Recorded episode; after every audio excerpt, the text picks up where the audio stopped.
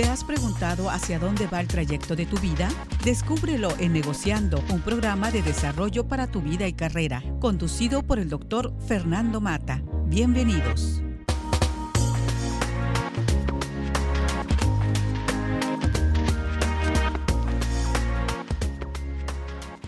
Muy buenas tardes, tengan todos ustedes. Bienvenidos a este su programa Negociando. Me acompaña Lore Rodríguez. Lore, muy buenas tardes. Buenas tardes, Fernando. Bueno, pues el tema de hoy es un tema que ha llamado mucho la atención, Lore. Eh, recibí muchos mensajes eh, de que un gran tema, es un gran tema y es un tema difícil. A final de cuentas, la vida no es perfecta. Los seres humanos no somos perfectos, por lo tanto, las familias perfectas no existen. Desafortunadamente, por mucho tiempo, sobre todo en la época de la generación los silents, que viene siendo los papás míos, yo soy baby boomer, tú eres millennial, ¿sí? Igual que mis hijos. Y los silents, hubo algo en la sociedad que se trataba de ocultar muchas cosas y todavía se fue a mi generación los baby boomers. Se trataba de tratar de aparentar, somos una familia feliz, todo es bonito, la vida nos sonríe y sí, estoy de acuerdo que la ropa sucia se lava en casa, pero cuando es necesario incluso mantener una apariencia a costa de sufrimientos, a costa de bloquear muchas emociones, muchos sentimientos, realmente la familia sufre, los miembros de la familia sufren. Realmente no hay recetas mágicas o sin mucho la receta mágica, como lo mencionaba yo en la información que le mandé a mis contactos, puede ser que haya respeto mutuo, que haya comprensión, que haya colaboración, pero sobre todo amor. Es incomprensible pensar que la familia debe ser perfecta cuando está formado empieza por una pareja o por una sola persona, algunas ocasiones, que tienen hijos y de eso se desprende, dado que somos seres humanos, pues no va a ser perfecto, la perfección no existe, Lore. ¿Tú qué opinas?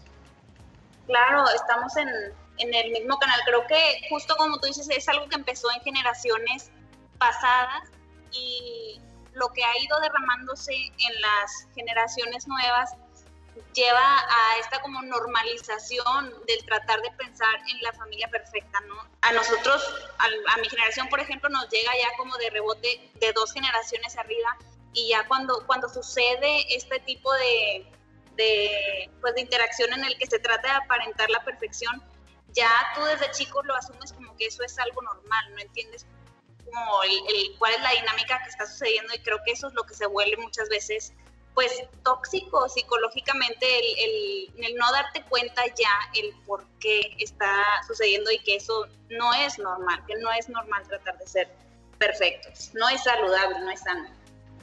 Fíjate que incluso los expertos, los psicólogos, los terapeutas dicen que tratar de aparentar que tenemos una familia perfecta es una farsa.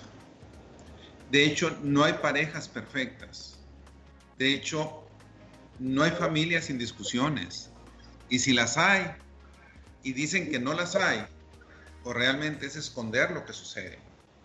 Desde el momento en que una pareja está formada por dos personas que son diferentes forzosamente por sus antecedentes, por sus personalidades, por sus backgrounds, realmente, es entendible que va a haber discusiones.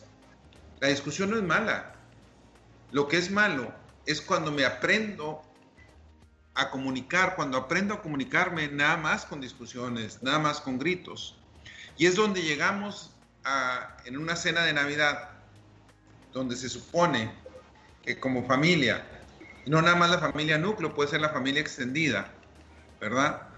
Se sienta, si vas a disfrutar de un momento y de repente, porque uno les tocó en la mesa principal, otros no, etcétera, y se empieza a gritar y ya todo el mundo sale enojado cuando debería ser un momento maravilloso. Y tú dices, ¿y por qué año tras año pasa lo mismo? ¿Por qué cuando el cumpleaños de alguien siempre hay una discusión relacionada con la convivencia familiar? ¿Por qué año con año sucede lo mismo? Y es donde dices, ¿qué patrones hay aprendidos? ¿Qué existe dentro de la familia? Que no se han sabido realmente entrelazar los lazos de la manera adecuada y genera esas discusiones, Lore.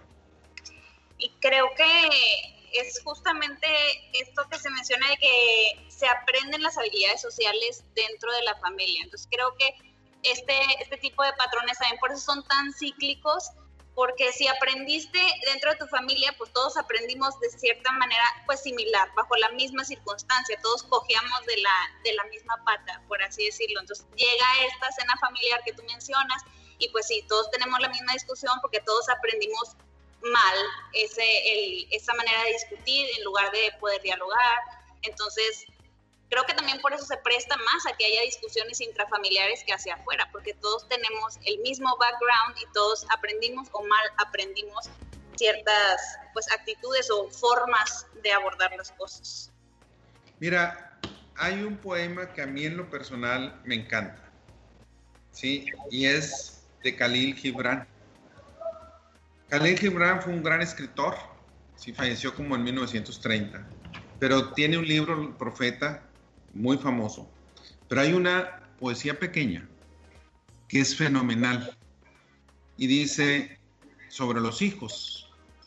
Tus hijos no son tus hijos. Son hijos e hijas de la vida deseosa de sí misma. No vienen de ti, sino a través de ti, y aunque estén contigo no te pertenecen. Puedes darles tu amor, pero no tus pensamientos pues ellos tienen sus propios pensamientos.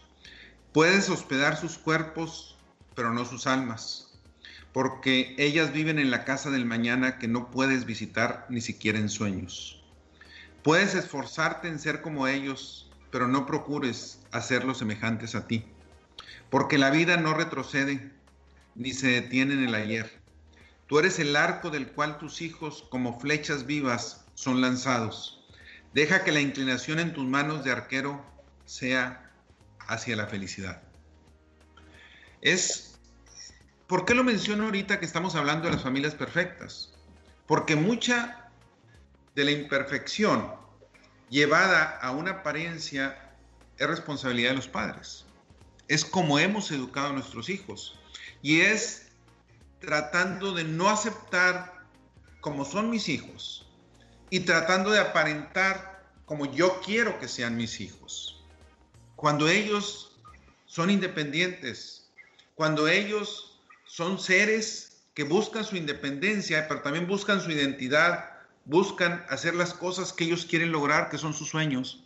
Lo que yo dejé de hacer, y ahí es lo difícil, lo que yo no logré, mis sueños frustrados, no los puedo canalizar a través de mis hijos. Si alguno de ellos quiere lograr algún sueño que yo tuve, fabuloso, pero no lo debo forzar. Y esa es una de las cosas más fuertes que existe cuando hablamos de la familia perfecta, Lore. Sí, y es como de lo que tú mencionas, el tratar de no confundir la formación con controlar los destinos de los hijos. Yo apenas tengo un, un bebito recién nacido, entonces apenas estamos aprendiendo, vamos sobre la marcha, pero creo que es algo vital desde el principio y justo eso, es saber distinguir qué es formación y qué es la independencia, hasta dónde es tu responsabilidad ayudar a esa persona a desarrollarse como ella es y el no invadir el, pues, su manera de ser natural, ¿no? El saber diferenciar los, los principios o las esencias de la formación con las formas. Yo quiero que, bueno, me parece importante que sea una persona disciplinada, bueno, pero eso es una esencia. Ya la forma que la haga como él quiera, que sea disciplinado en un deporte, que sea disciplinado en algo académico, que sea disciplinado en otra cosa. Diferenciar que sí es esencial y no negociable el yo tratar de formar contra él cómo hagas las cosas según tu personalidad, creo yo. Mira, aquí hay algo es importante y toca de mencionar la palabra disciplina. Hay muchos malos entendidos conforme a esa palabra. Se trata de disciplinar a los hijos, entendiendo disciplina como algo riguroso que deben obedecer. Pero disciplina viene de discípulo, un discípulo que aprende. ¿Y qué es lo que debemos hacer con nuestros hijos dentro de la familia, dentro de ese contexto de las familias que no son perfectas? Lo que yo debo lograr como padre es que mis hijos tomen las decisiones que son correctas por ellos mismos cuando yo no esté. Cuando mis hijos tienen una edad como bebé como tú, cinco años, seis años, siete años, yo tengo la responsabilidad de padre de tomar las decisiones. No puedo permitir que no vaya a la escuela. Es una decisión que a mí me corresponde, la responsabilidad. Pero llega un momento en la vida que yo ya no puedo influir, que los debo dejar libres, y ahí es la parte donde vienen, la parte de las familias donde choca bastante, y al dejarlos libres lo único que puedo hacer es haberlos enseñado, siendo mis discípulos, a que tomen las decisiones correctas por ellos mismos cuando yo no esté con ellos. Y eso es algo en lo que debemos formar realmente. Pero ¿cómo quiero yo que no dejen de pelearse si yo me peleo con mis hermanos? ¿Cómo quiero yo que sean honestos si yo soy corrupto, si yo soy deshonesto? ¿Cómo quiero yo infundir valores cuando lo que estoy mostrando no es igual? Y eso causa los conflictos también en las familias. Y la apariencia, desafortunadamente, y también lo he mencionado, en lo material influye muchísimo. Hay familias que lo que hago es aparentar. Y hay que reconocer que apariencia no es riqueza. Y esa es una parte bien fuerte. Apariencia no es riqueza. ¿Qué quiero decir con esto? Hay personas que traen un carro de muchísimo dinero de valor, que los tienen en colegios muy caros, todo lo deben, y su casa pues nadie quiere, no quiere que nadie la vea porque no va de acuerdo a cómo se comportan. Y así hay muchísimos casos. Y es donde las apariencias y los hijos se ven frustrados porque no saben qué hacer, porque generamos eso los padres, una apariencia que es engañosa, una apariencia que es falsa, que es una farsa a final de cuentas, Lore. Sí, yo creo que por eso la congruencia desde los, pues, desde los papás hacia los hijos es vital y para eso hay que enseñarse primero uno mismo y después a los hijos enseñarse, como tú dices, a pensar, a tomar tus propias decisiones, a entender la esencia, el por qué lo estás haciendo, para que todo tenga una lógica, un sentido. en el momento que empiezas a ser incongruente, se derrama hacia los hijos ese, esa pues paradoja y esos conflictos de no estoy entendiendo por qué pasan las cosas y creo que de ahí también se va al saber resolver los, los conflictos en estas familias imperfectas pero felices, como dice el título del programa.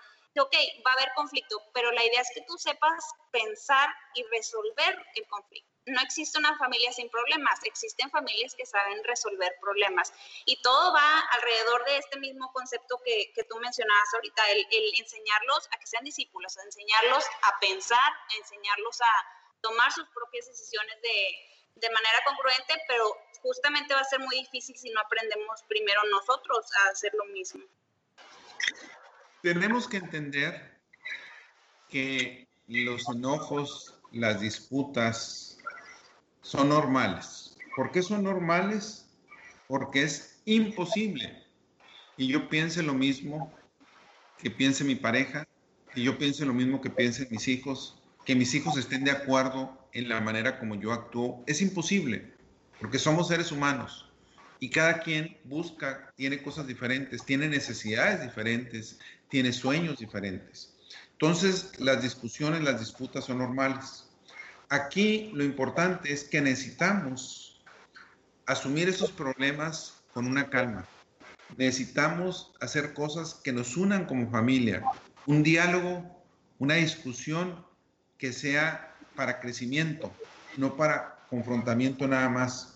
Y aquí es donde la convivencia muchas veces se vuelve un tormento cuando no somos capaces de tener la comunicación adecuada, entrelazarnos de la manera adecuada, porque se nos olvida el respeto, se nos olvida el amor, se nos olvida incluso la armonía que debe haber. Y esa es una parte, cuando quitamos el respeto, cuando nos faltamos al respeto, se pierde muchísimo. Y el amor se empieza a deteriorar. Hay una historia me gustaría contar aquí que a lo mejor alguna vez, estoy seguro que ya lo han escuchado tal vez, pero es la historia de dos hermanos que ya habían crecido, vivían en granjas contiguas uno al lado del otro. Vivían muy felices. Cada quien en su granja cultivaba, un río pasaba en medio de ellos, etc. Y un día al hermano mayor, sin consultar a su hermano menor, se le ocurre desviar el cauce del río. El hermano menor se enfada muchísimo y empiezan los pleitos. ¿Cómo era posible que su hermano hubiera hecho sin consultarlo cuando realmente... Y había tanta molestia, tanto enojo, tanta falta de respeto que un día llega un carpintero y toca en la casa del hermano mayor le dice, ¿tienes trabajo para mí? Y el hermano mayor muy contento le dice, sí, tengo trabajo para ti. Mira, hay madera, quiero que hagas una cerca tan grande que no veo, va a ver a mi hermano que está en la granja continua. Quiero que sea tan alta que no la pueda ver. Y el hermano mayor se va al pueblo a comprar unos víveres. ¿Cuál fue su sorpresa cuando regresa? En lugar de una cerca, había un puente que unía las dos granjas. Y en eso ve a su hermano menor correr hacia él, abrazarlo, llorando, le pide perdón y también él le pide perdón. Y están los dos abrazándose. Cuando el carpintero va y le dice al hermano mayor, me puedes pagar porque ya me tengo que ir. Y el hermano mayor le dice, no, no te puedes ir, tengo más trabajo para ti. Le dice, no, no me puedo quedar porque tengo más puentes que construir. Es una gran historia porque en las familias, dado que no son perfectas, lo que hacemos es construir, más bien desviar muchos ríos que nos generan separación. Si no tenemos recursos, si no tenemos maneras de crear esos puentes que nos ayuden a conectarnos con los otros miembros de la familia, lo único que vamos a hacer es una separación para siempre, desgraciadamente. Entonces, necesitamos construir puentes, necesitamos respetar, necesitamos tener lazos de comunicación y sobre todo necesitamos no hacer farsas y aparentar ante la sociedad algo que realmente no somos, Lori. Sí, yo creo que aquí la pregunta es qué pasa cuando no existe esa pues disposición a trabajar en equipo de manera colaborativa de parte de todos los, los miembros de la familia, ¿no? Porque puede que alguien sí entienda estos principios, intente colaborar, pero sin ese trabajo en equipo, sin esa colaboración, difícilmente llegas a, a una armonía. O es donde entran los conflictos de que si cierta persona es tóxica, si es válido o no es válido separarse cuando algo te es tóxico.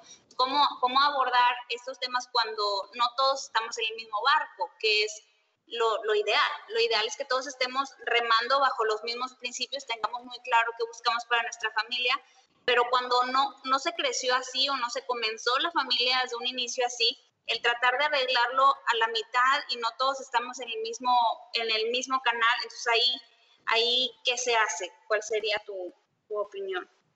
Mira, Lore, hay algunas, en el material que preparamos, hay algunas reglas de oro, ¿verdad? Que se mencionan. Y yo creo que eso es la parte importante.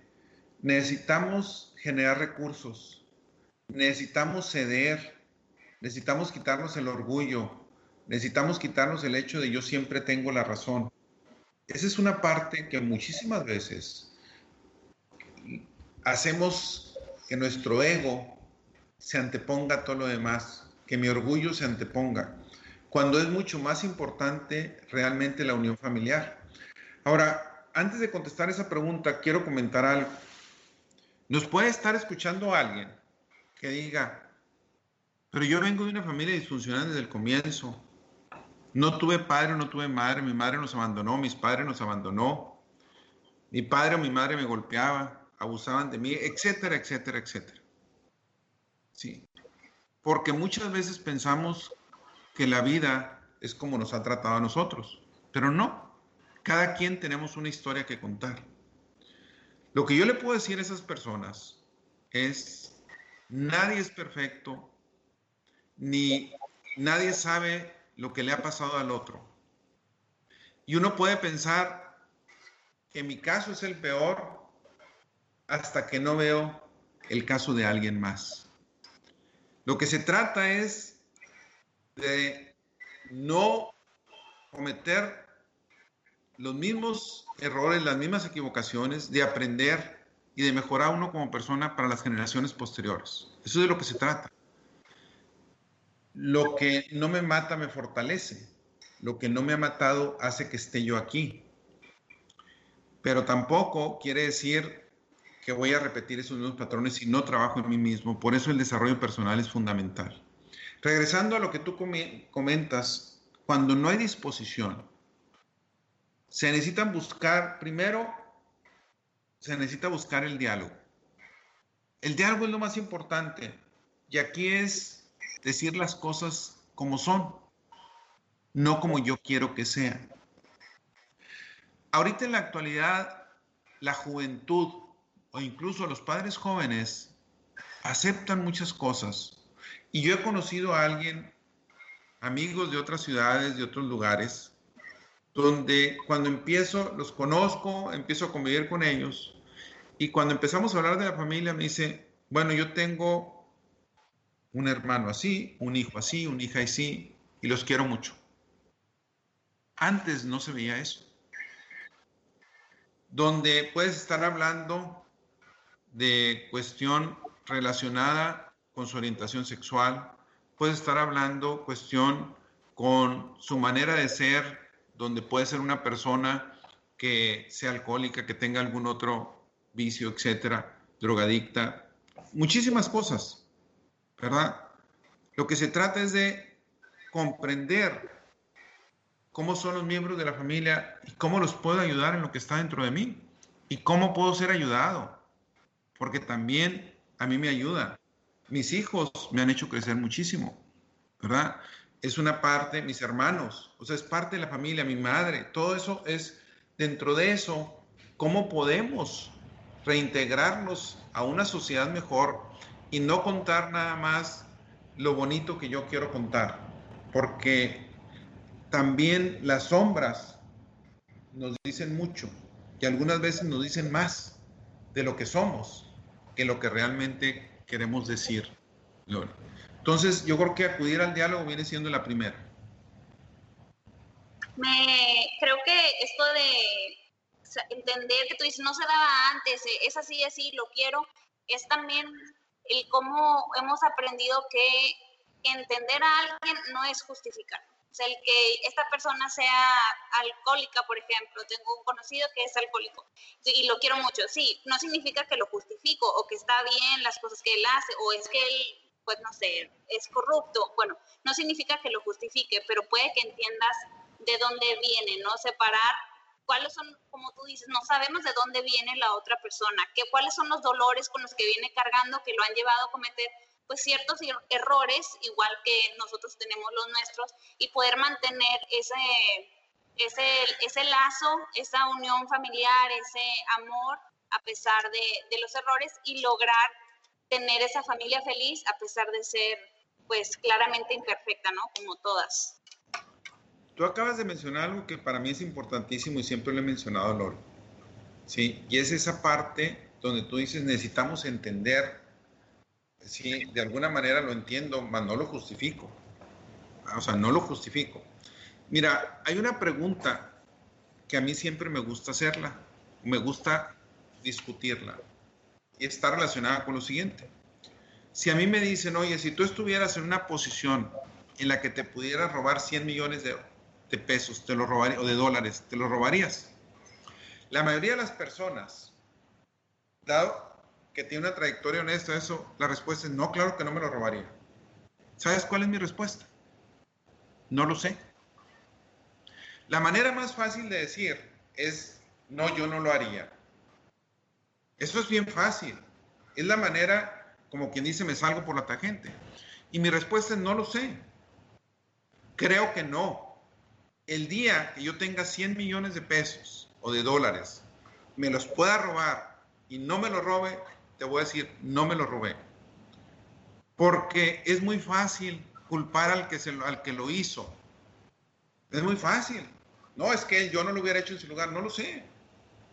Si tú hubieras estado en esta situación, hubieras traicionado a tu hermano, pues yo me imagino que no, pero no lo sé. El día que esté en esa situación y no lo traicione, te digo, no traicioné a mi hermano. Porque es muy fácil decir, me ha tocado ver gente que yo podría meter las manos al fuego por ellos, caer en ciertas situaciones que yo hubiera apostado que no. No sé por qué pasó esa persona, no lo justifico, lo comprendo nada más. Es una parte. En las familias, cuando hablamos de perfección, necesitamos entender por qué no somos perfectos. Necesitamos entender qué está sucediendo. Necesitamos entender por qué un miembro de la familia es de cierto, de cierta manera. Puede que no lo justifique, pero lo debo querer, porque es miembro de mi familia, porque es mi hermano, porque es mi hijo, porque es mi padre, porque es mi tío. Incluso los amigos muchas veces son parte de la familia. Para aquellos que hemos salido de pequeños de nuestra familia de origen, los amigos se convierten en una extensión de nuestra familia. Y entonces entenderlos, comprenderlos. Gracias por continuar aquí negociando. Me acompaña Lore Rodríguez, su servidor Fernando Mata. Mencionábamos que las familias no son perfectas, pero sí pueden ser felices. Y yo creo que eso es, a final de cuentas, pues una gran esperanza. No somos perfectos, pero sí podemos ser felices, Lore. Y aquí es donde necesitamos de alguna manera aprender algunas reglas de cómo podemos llegar a convivir en familia de una mejor manera. Yo creo que una de esas reglas de oro importantísimas para lograr esta convivencia en familia es no poner a los demás en contra. Cuando hay una diferencia, cuando hay un conflicto, entender que en el momento en que tú empiezas a meter cizaña y hacer como bandos y quién está en contra, quién está a favor, quién tiene razón, empieza a generar detrás un conflicto más grande del que era. Si yo tenía un conflicto contigo, ahora estamos metiendo a más personas, estoy generando una imagen pues mala de, de la persona con la que tengo un conflicto. Y aparte es decir, que hay un resultado correcto y no incorrecto. O eres tú o soy yo. Yo tengo razón o tú tienes razón. Cuando ya de entrada esa es la óptica incorrecta, porque entonces ya alguien está bien y alguien está mal. Y lo que deberíamos estar haciendo es dialogar. ¿Cuál es el resultado de esta diferencia? Que como un todo, como una familia, nos va a llevar a un lugar mejor. Y entonces, pues ni soy totalmente yo ni totalmente tú, no hay, no hay bandos. Entonces, evitar este estar poniendo pues lados en las discusiones o en las diferencias que son inevitables en una familia. Fíjate que es un punto bien importante porque es típico. Es típico y sobre todo eh, si son tres hermanos, si son cinco, tres contra dos, o son cuatro veces dos contra dos, o si hacemos bandos y luego tratamos de convencer a uno de los padres, tú, bueno, pues entonces si tú convences al papá, pues yo trato de convencer a mi mamá, etcétera, o incluso algunos puedes ponerlos en contra a ellos para ver, para lograr nosotros los mejores resultados. Y no hay como hablar las cosas directo. Y esa es la, resolver los problemas cuando se presentan. Y no se vale regresar al pasado. No, es que, no, no, ya resolvimos eso. ¿Cómo resolvemos lo de ahorita? O sea, el problema que tenemos ahorita es esta situación. Ese es el conflicto que tenemos. ¿Cómo lo resolvemos?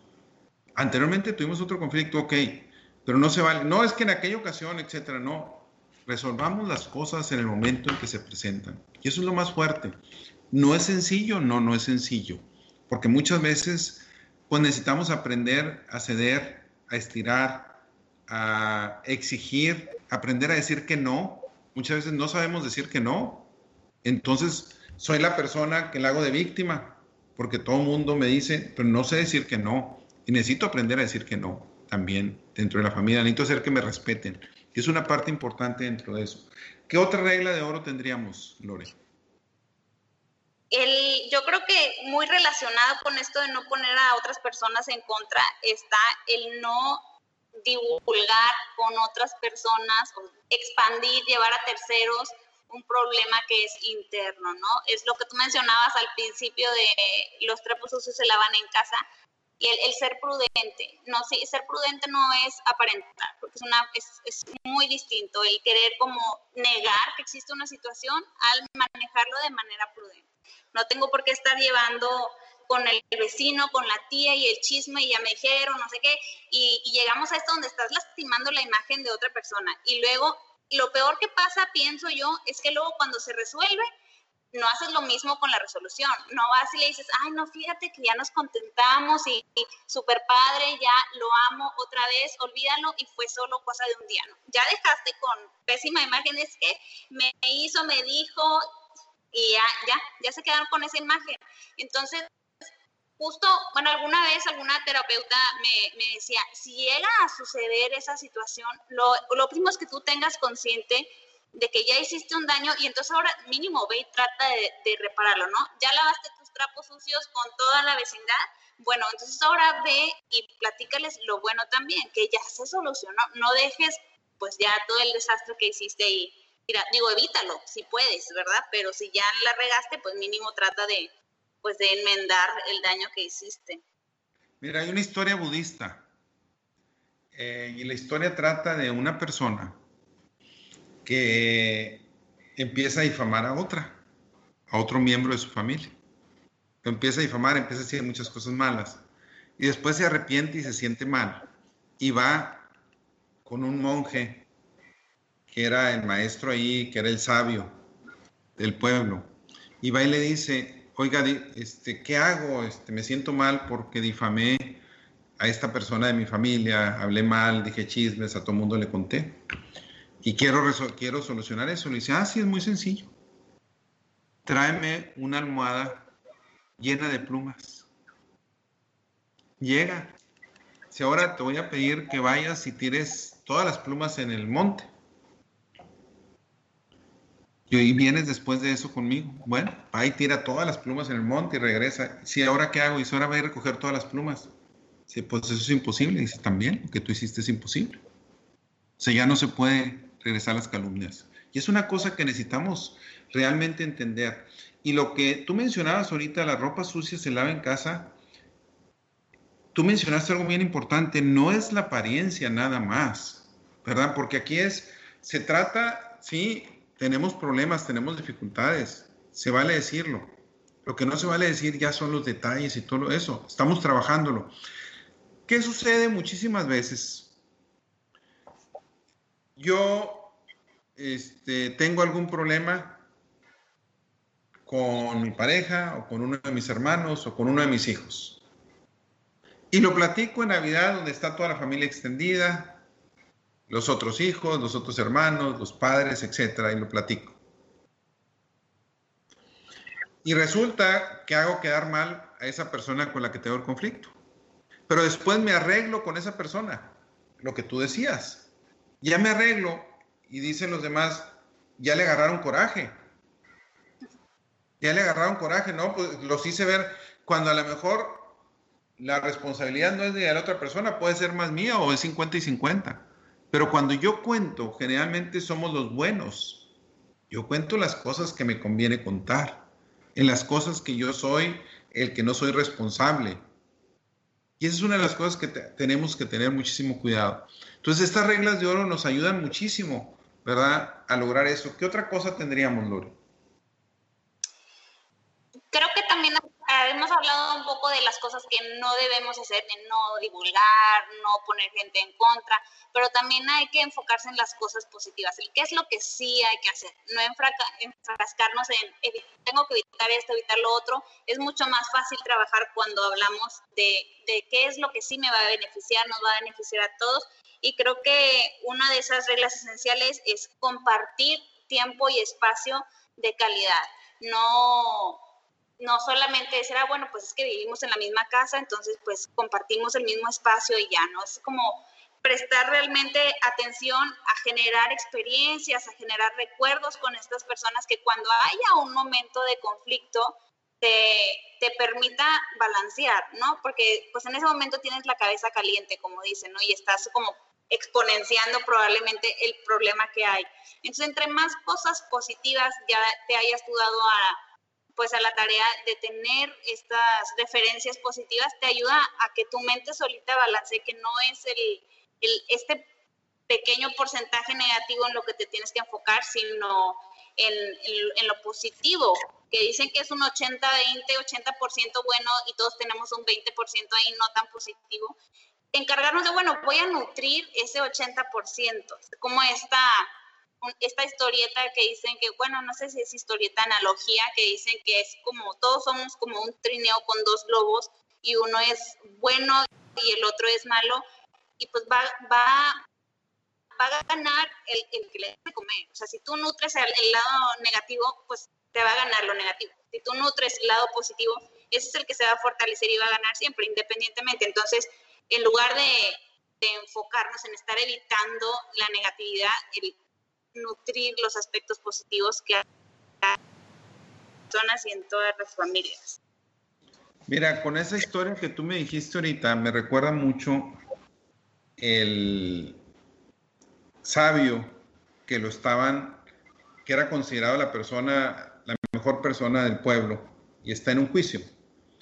Y para demostrar uno de sus contrincantes y sus enemigos acérrimos, dice, lo voy a hacer quedar mal delante de todos. Y agarra en su mano un pajarito muy chiquito y le dice, quiero que me digas si el pajarito está vivo o está muerto. Dice, si me dice que está vivo, lo mato. Y si me dice que está muerto, pues no lo mato y se lo muestro vivo. O sea, se va a equivocar forzosamente. Y la respuesta del sabio es, va a estar como tú quieres que esté. Tú decides si el pajarito está muerto o está vivo. Tú lo decides, está en tus manos. ¿Verdad? Y esa es una de las cosas, es tú nutres, tú decides lo que está sucediendo. Mira, hay dos historias que, como dirían mis hijos, a lo mejor me muerdo la lengua, porque algunas veces puedo decir algo y también soy ser humano. Dos historias de padres con hijos, una donde el niño en la noche se pone a rezarle y le pide a Dios lo siguiente. Dice Dios, yo quisiera al menos por un día sentir lo que siente el celular de mi papá y de mi mamá.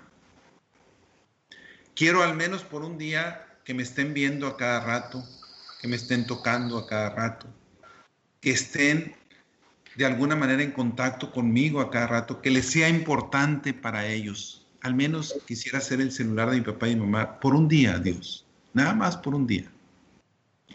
Y hay otra, donde llega el papá y la mamá a la mejor tienda de juguetes de la ciudad. Los dos trabajaban, los dos eran exitosos, los dos viajaban, los dos eran personas dedicadas a su profesión tremendamente, pero tenían una hija pequeña de cinco años. Y llegan a la tienda, se ponen de acuerdo en verse a cierta hora, porque casi no tenían tiempo ni siquiera para convivir en familia. Y llegan y los atiende una dependiente, les dicen, ¿qué les puedo servir?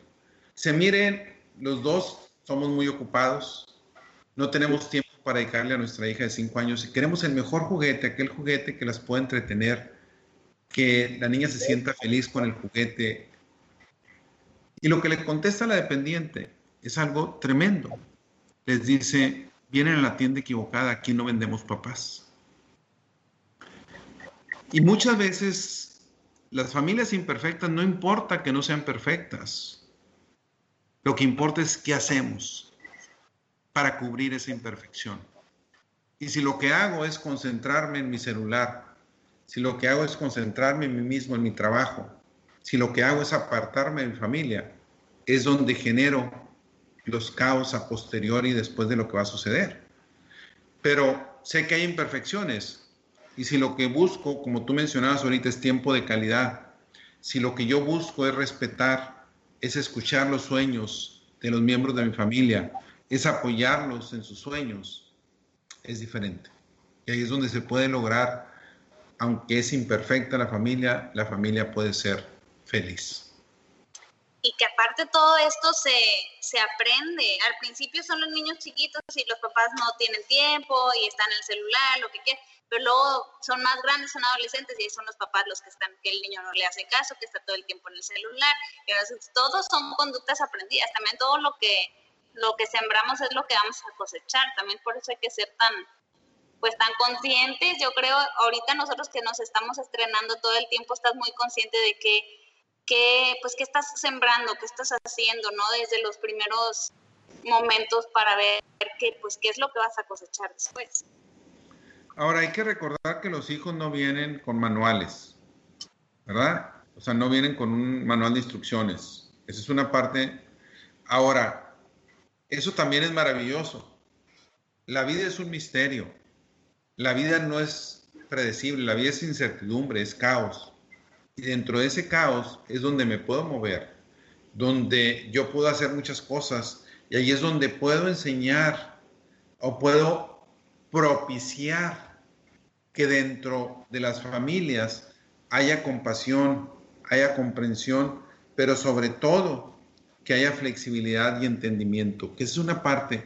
O sea, necesito entender, no necesariamente estoy de acuerdo, porque a haber cosas que a lo mejor chocan conmigo, con la manera como yo fui educada, con las arañas que yo traigo, con la mochila que yo vengo cargando y que no me la he podido quitar. Y choca eso contra mí. Pero eso no quiere decir que los otros miembros de la familia estén en contra mía. Simplemente son seres diferentes, seres únicos que piensan diferente que necesito respetar esa parte, sean mis hijos, sea mi pareja, sean la familia extendida o un amigo incluso que tiene mucha interacción con la familia. Sí, de hecho yo pues, le, le diría a cualquier persona que esté escuchando que se tome también el, el reto de preguntar. Muchas veces cuando interpretamos algo de manera negativa de otra persona, por como tú dices, por lo que traemos cargando, por la manera en la que hemos experimentado la vida, nosotros interpretamos que nos están agrediendo de cierta manera.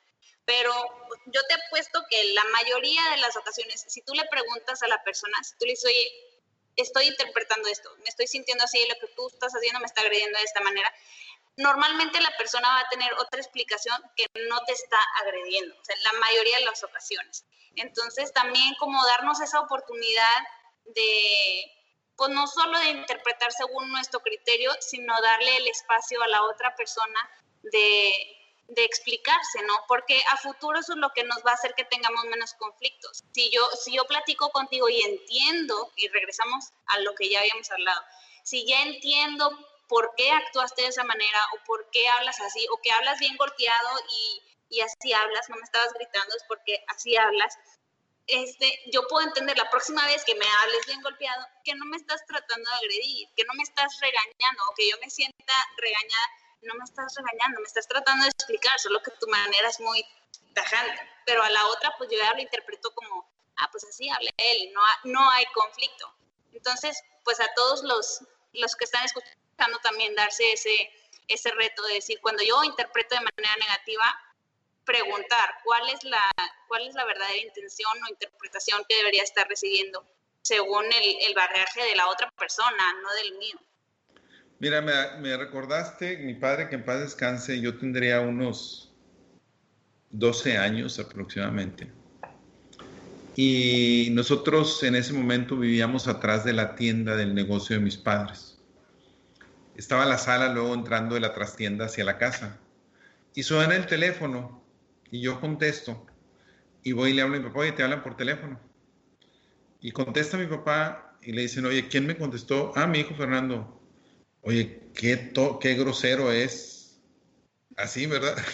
o sea, y luego después dice, ¿por qué? ¿Qué te dijo? Que no, no, como muy seco, muy...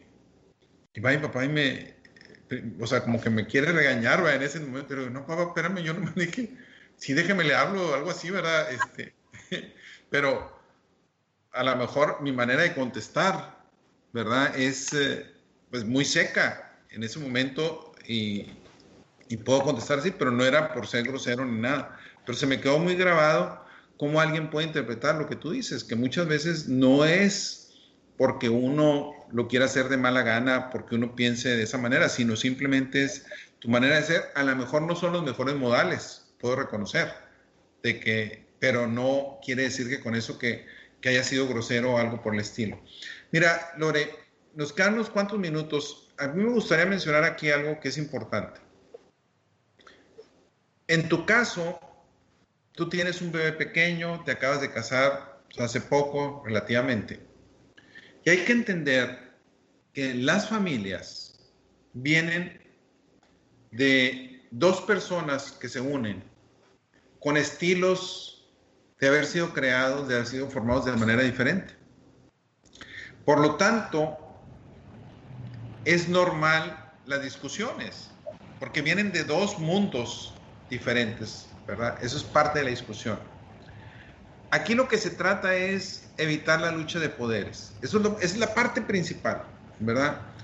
Ahora, siempre es lógico que en ciertos momentos alguien se trate de imponer sobre la otra persona pensando que la manera como yo fui creado, como me crearon a mí, como me crearon a mí es mejor o los valores que yo tengo, etcétera. Es normal, es parte de la vida. Y aquí es donde para las familias no importa la imperfección, lo que importa es buscar los términos medios, los términos donde se lleguen a acuerdos, donde se lleguen a situaciones en que de alguna manera la negociación es importantísima. La negociación, llegar a acuerdos donde los hijos se vean favorecidos, donde los padres estén de acuerdo, donde realmente hay una armonía y esa es la parte que realmente tenemos que tener cuidado. Sí, y saber elegir más que nada las batallas también, decir, pues es que hay muchísimas cosas que no, ni siquiera valen la pena el conflicto. Dices, pues tú piensas de una manera, yo pienso de, de la otra y pues realmente es, es, es, irrelevante. Si tú pensabas que azul es mejor y yo verde y pues realmente el color no importa, pues bueno, no pasa nada. La mayoría de las veces ceder no te compromete. Entonces, es decir, mientras no esté yo comprometiendo algo esencial, pues no pasa nada, lo vemos sobre la marcha o lo, lo decidimos juntos, o si es a veces tu manera, a veces mi manera. Es, pues no sé, creo que al menos a, a nosotros en este, en este poco tiempo es lo que nos funciona. Es decir, pues realmente hay, muy, hay, hay pocas cosas que sean no negociables y las que no son negociables, pues bueno, ya tienes que haberlas pues también discutido con, con tiempo. Muy bien, fíjate, una parte es como familia, es importante saber lo que queremos lograr, lo que se quiere que los hijos sean. Esa es una parte mucho, muy importante. O sea, qué tipo de valores queremos inculcar, queremos impulsar. Y eso es donde la pareja o como familia incluso deben estar de acuerdo hacia dónde vamos dirigidos, hacia cuestión de qué queremos responder. Me están diciendo que nos quedan cuatro minutos. Lore, en dos minutos, ¿qué le puedes decir a nuestros radioescuchas para despedirte de ellos? Pues yo yo me centraría, creo, en el, en el diálogo. Para familia imperfecta somos, la, así que esa mitad del título de, del programa ya todos lo tenemos palomeado. Pero el irnos al pero felices, imperfectas pero felices, ya es, es comunicación, es verdadera comunicación. Cuando hay un conflicto, que lo podamos hablar sin, sin pues sí, sin tapujos, sin preconcepciones, sin prejuicios, dar oportunidad al, al espacio de la otra persona. Creo que cuando, cuando existe ese diálogo y esa comunicación, todo lo demás se da. Porque si nos falla otra cosa, pues es que nos está fallando pues la delegación de responsabilidades. Pero esa delegación de responsabilidades no la vas a poder resolver a menos que te sepas comunicar. Entonces, cualquier conflicto que haya, la única manera es pues dialogando de cierta manera para resolverlo. Entonces creo que sería, no busques una familia perfecta, busca una familia sana, sana y feliz. ¿Cuál es la manera sana de ser? Y creo que todo va alrededor de, de saber escuchar, de saber dialogar para poder resolver los demás conflictos. Mira, hay algo que se dice que la vida es una obra de teatro que no permite ensayos. Pero yo creo que sí permite ensayos. Yo creo que la familia es el lugar donde podemos ensayar. La familia es el lugar donde me puedo equivocar. La familia es el lugar en donde de alguna manera puedo mostrar lo que soy, puedo abrirme, mostrar mis inseguridades. Y ahí es por eso que no se vale la ropa sucia se lava en casa, porque en la familia es donde soy vulnerable. Y yo creo que sí se vale ensayar, y para eso está, para que se equivoquen dentro de la familia, para poder apoyar en esas equivocaciones, para poder guiar, para poder realmente enseñar las habilidades sociales, las habilidades para enfrentarse al mundo dentro de la familia. A final de cuentas, cuando hablamos, ¿qué es una familia feliz? Es un equipo integrado. Esa es una parte. No quiere decir que todos jugamos la misma posición. No quiere decir que todos tenemos las mismas habilidades. No, hay unos más con otros en algunas cosas. Unos pueden ser mejores en unas cosas, otros en otras. Algunos somos más torpes en otras cosas. Pero es donde me siento seguro. Es donde me puedo abrir. Es donde me puedo equivocar. Y esa es una parte, el hecho de que me den la confianza dentro de mi familia a equivocarme. Donde sé que no necesito ser perfecto donde sé que me estoy preparando para que al salir del cascarón, al salir de la familia, pueda enfrentarme al mundo, que no es fácil muchas veces, y esa es una parte importante. Pues muy bien, Lore, muchas gracias por haber estado aquí. por la invitación. Esperemos que nuestros radioescuchas les haya servido este programa. Es un tema mucho, muy interesante, es un tema complejo, porque el ser humano es imperfecto, somos imperfectos, pero el hecho de que seamos imperfectos es lo que nos hace valiosos y es lo que nos hace también ser maravillosos porque somos imperfectos, pero somos perfectibles. Quiere decir que cada vez podemos ser mejores y la familia también es perfectible, cada vez puede ser mejor. Pues tengan ustedes muy buenas tardes, los invitamos a continuar con nuestra programación. Muchas gracias, Laura. Esperamos que hayas disfrutado el programa. Recuerda que existen un millón de posibilidades en el tiempo para ser feliz. Síguenos en nuestras redes sociales como negociando.life. Hasta la próxima.